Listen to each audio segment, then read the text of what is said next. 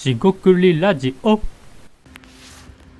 こんばんは。しごくりラジオの大橋です。今回もしごくりラジオを始めていきたいと思います。今回ですね、ちょっとしたアイデアというわけですね。えっ、と、端的に言うとですね、まあ、営業メールですね。宣伝、メールのようなものになるんですが、いわゆるですね、こう提案メールみたいなものを、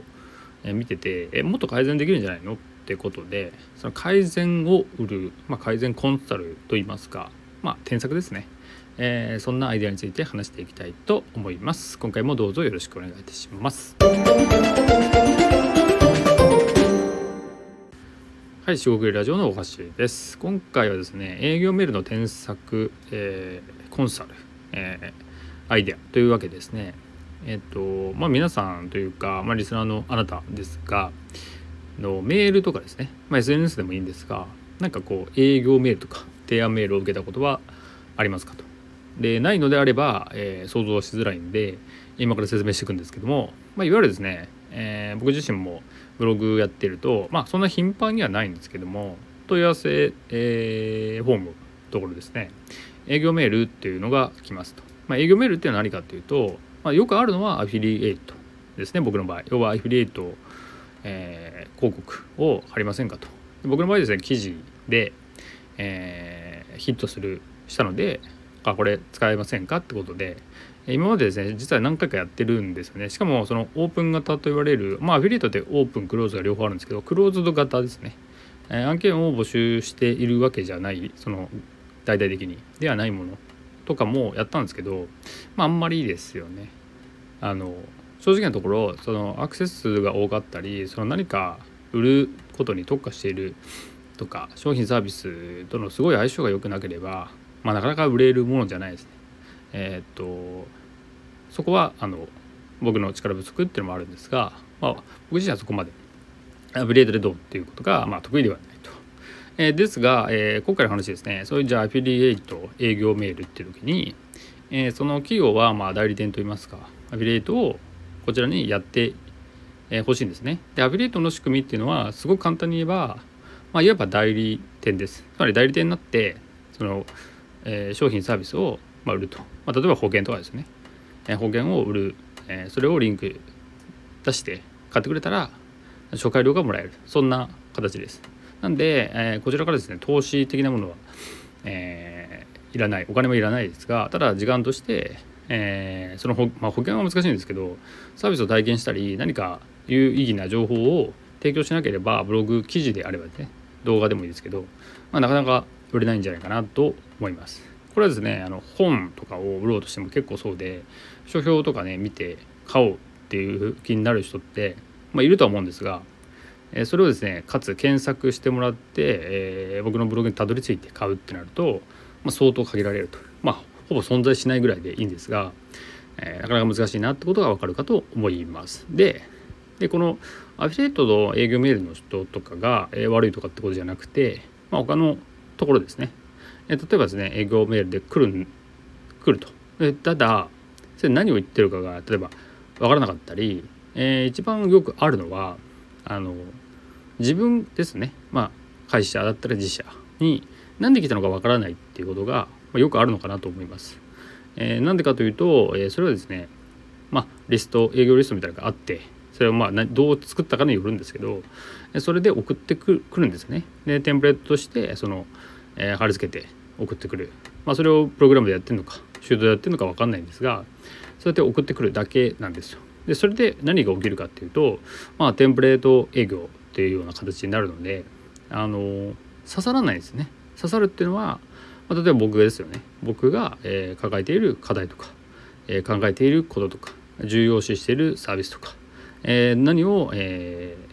え最近気づいてるのかとそんなことは分からないわけですよ。まあ、会社だともっと分かりづらいと思うんですけどただですね自社のサイトを見て、えー送送ったみたいなことを、まあ、例えば書いてあるとするじゃないですか。でも自社サイト見てないので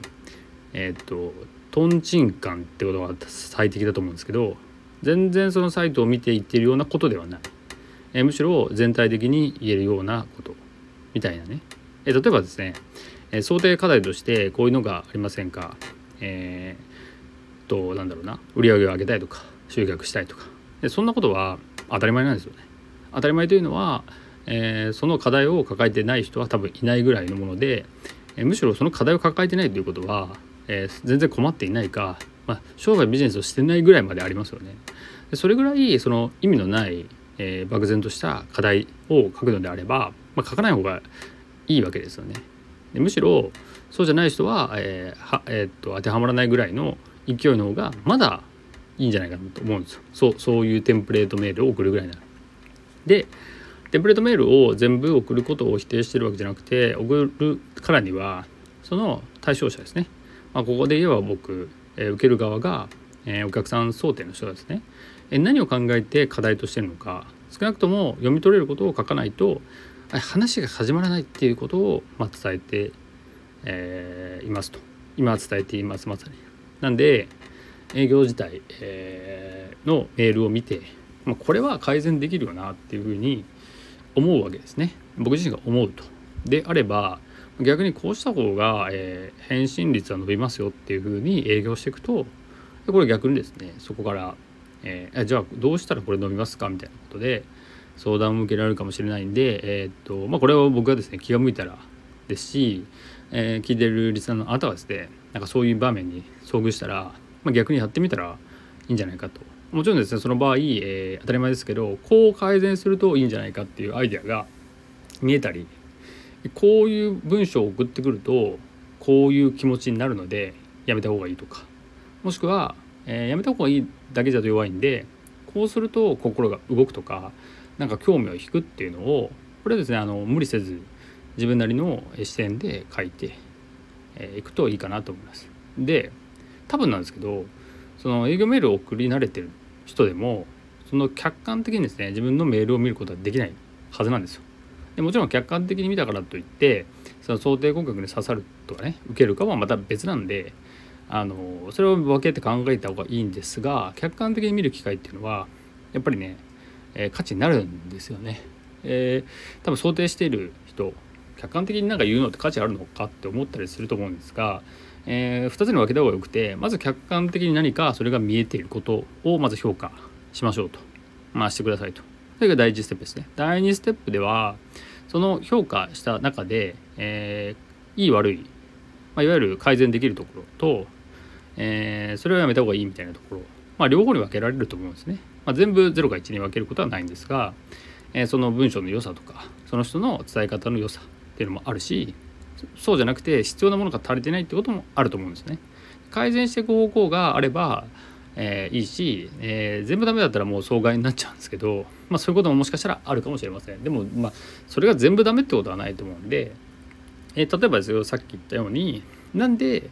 えそのお客さんにそのメールを送っているのかっていういわゆる必然性それは理由がこじつけであればあるほど、えー、と相手お客さんがですねえっと、不思議に思う、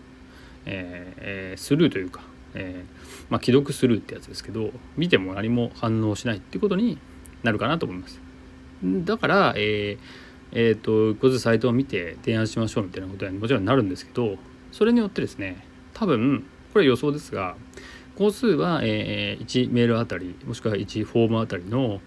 え、工数はかかる。工数って言ってるのはサイトを見たり考えたりすることで増えるんですが当然ですがそれ以上に受注率返信率が上がる、